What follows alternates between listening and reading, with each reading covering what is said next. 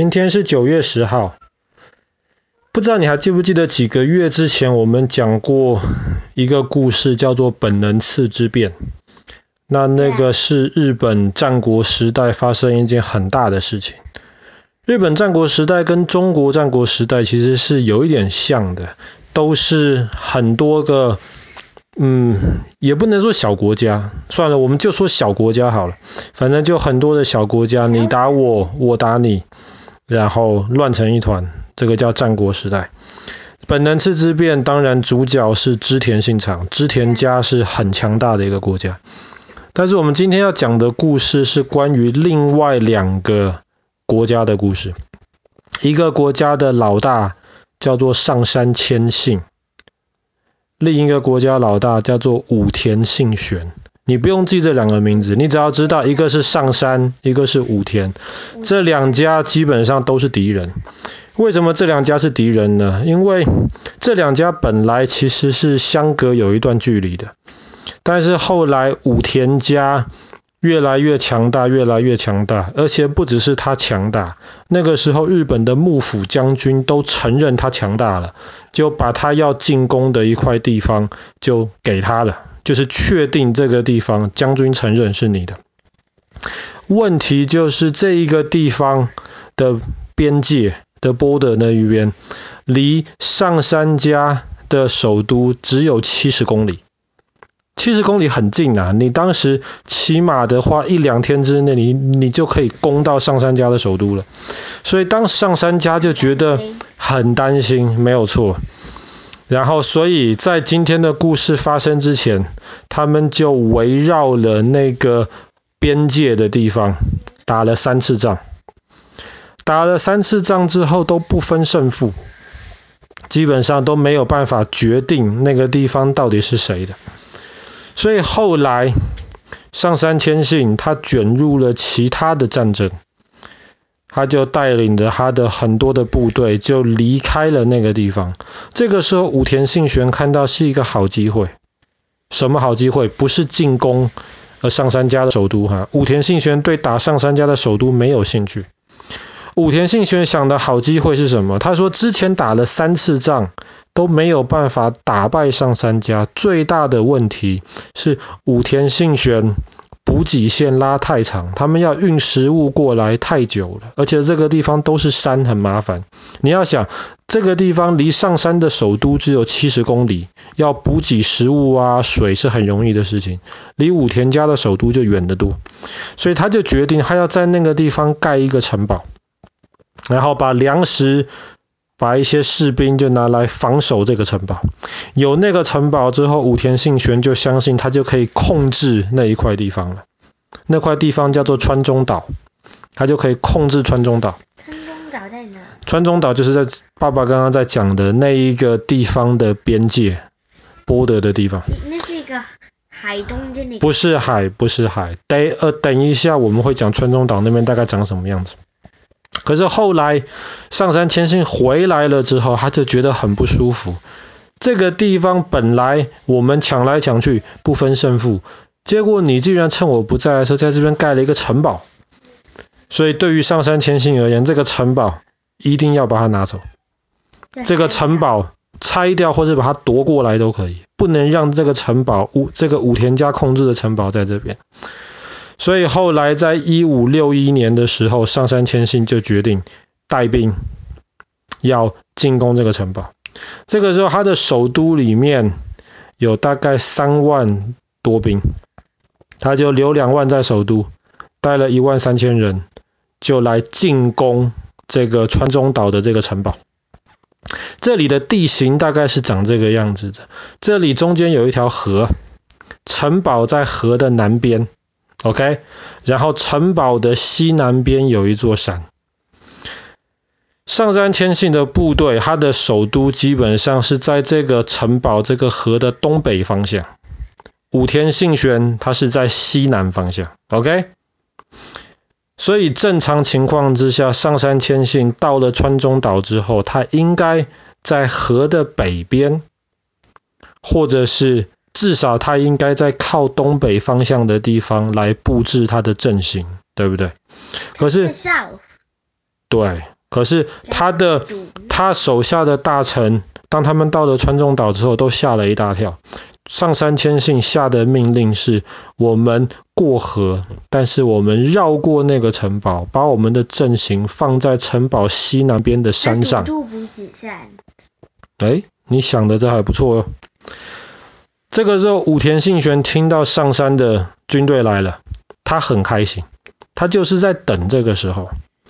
当他听到上杉竟然把部队放到西南方向，而不是他们首都的东北方向，武田信玄就决定了，好，就这样子吧。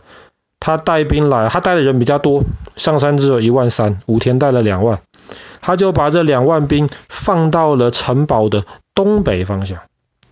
所以很有趣，他们都把他们的士兵布置在离对方比较近的那一边，可是上山谦信是在山上，从山上可以看得到城堡里面发生的事情。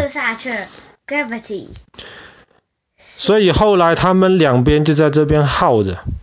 武田信玄本来想上山谦信，你是要来进攻的，你应该很快就会发动进攻了，没有想到上杉家的士兵就在那个城堡那边住下来。后来上山的大臣就告诉上杉谦信说：“你不担心吗？武田信玄的士兵是摆在东北方向，哎，你不怕他们不打我们，直接两万人杀进我们的首都吗？”上杉谦信说：“我不担心，为什么？因为首都我有派很多士兵在防守，他如果敢攻击我的首都，那么我就直接去打他的首都。所以两边就这样耗着。”可是耗一耗，耗一耗，武田家的手下沉不住气了。后来他们就想到了一个方法，他们想到的方法是什么呢？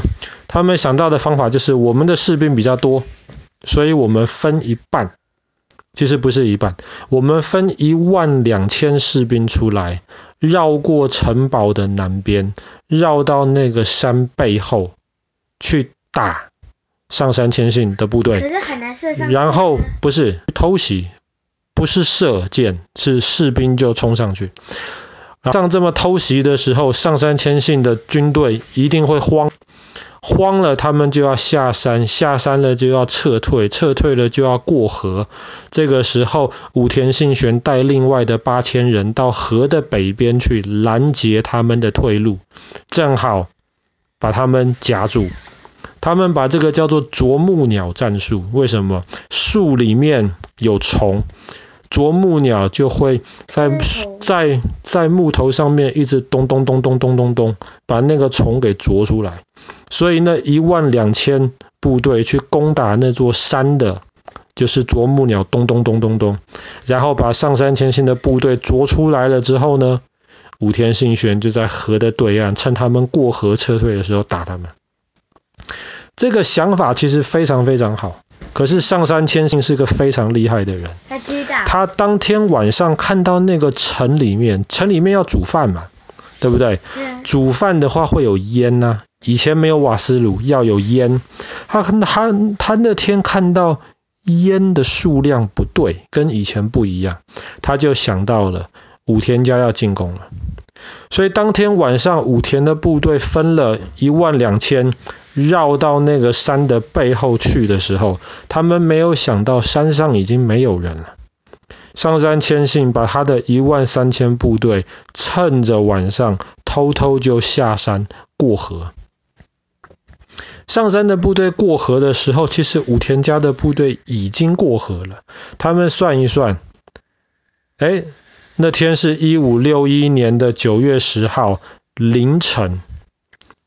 凌晨的时候，是武田家已经过河了。算一算，大概到早上太阳起来的时候，上山家撤退的部队被啄出来的部队就会过河了。早上太阳出来的时候，可是他没有想到，九月十号凌晨两三点的时候，忽然听到上山家的部队已经过河了，冲了过来。他们还没准备好。上山已经判断武田信玄在想什么了。本来上山部队的人比较少，一万三对两万哦。可是这个时候河北边的部队，上山是一万三对八千哦。正常情况之下，武田家的部队应该都要大撤退了，应该都被吓都吓跑了。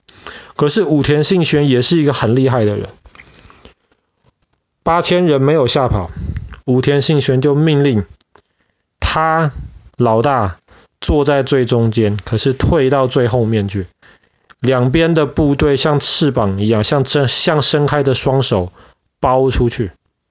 这样子期望能够把上山的部队围起来，可是上山谦信脑袋很清楚，他一看到武田信玄的部队，武田信玄的老大就在中间，他就什么都不管了，他就直接往中间冲。哇！当他直接往中间冲的时候，武田家的手下拦不住啊，本来人就没有对方多，八千对一万三，拦又拦不住，结果上山千信一他自己。就拿着刀冲到了武田信玄的前面，对着他砍了三刀。武田信玄反应也很快，手中有个东西就拿挡，挡了三下。后来上杉谦信看那三刀没有砍到，然后武田家其他的部队又围过来救老大了，所以上杉自己就撤退，但是上杉家还在攻击。一直攻击到早上太阳出来的时候，那一万两千武田家分开的部队爬到山上去，发现一个人都没有，糟糕！赶快下山冲过来。冲过来的时候，幸好还来得及，所以后来上山谦信看到一下子攻击没有成功，武田家那一万两千人又追了，上山家就决定撤退。所以川中岛之战最后的结局就是两方平手。可是这一次平手完之后，把武田信玄吓个半死。他记得上杉谦信向他砍了三刀，他可是他发现他拿来挡的那个东西上面有七道刀痕，不知道上杉谦信这么厉害是怎么砍的。所以后来川中岛之战打完之后，武田家的城堡没有被拆掉，但是后来武田家。跟上三家基本上就僵在那边，武田家不敢继续往上山的领土来攻击，然后上山家基本上他们的注意力也就转到了其他地方去。然后这场战争打完之后，其实两个人都非常非常欣赏对方，这就是非常有名的日本战国时代最有名的一场仗之一，叫做川中岛之战。那严格来说，这个是川中岛第四场战争了。不过通常讲川中岛的时候，大家指的就是这一场，一五六一年的今天。好了，那么今天的故事就讲到这边了，川中岛之战。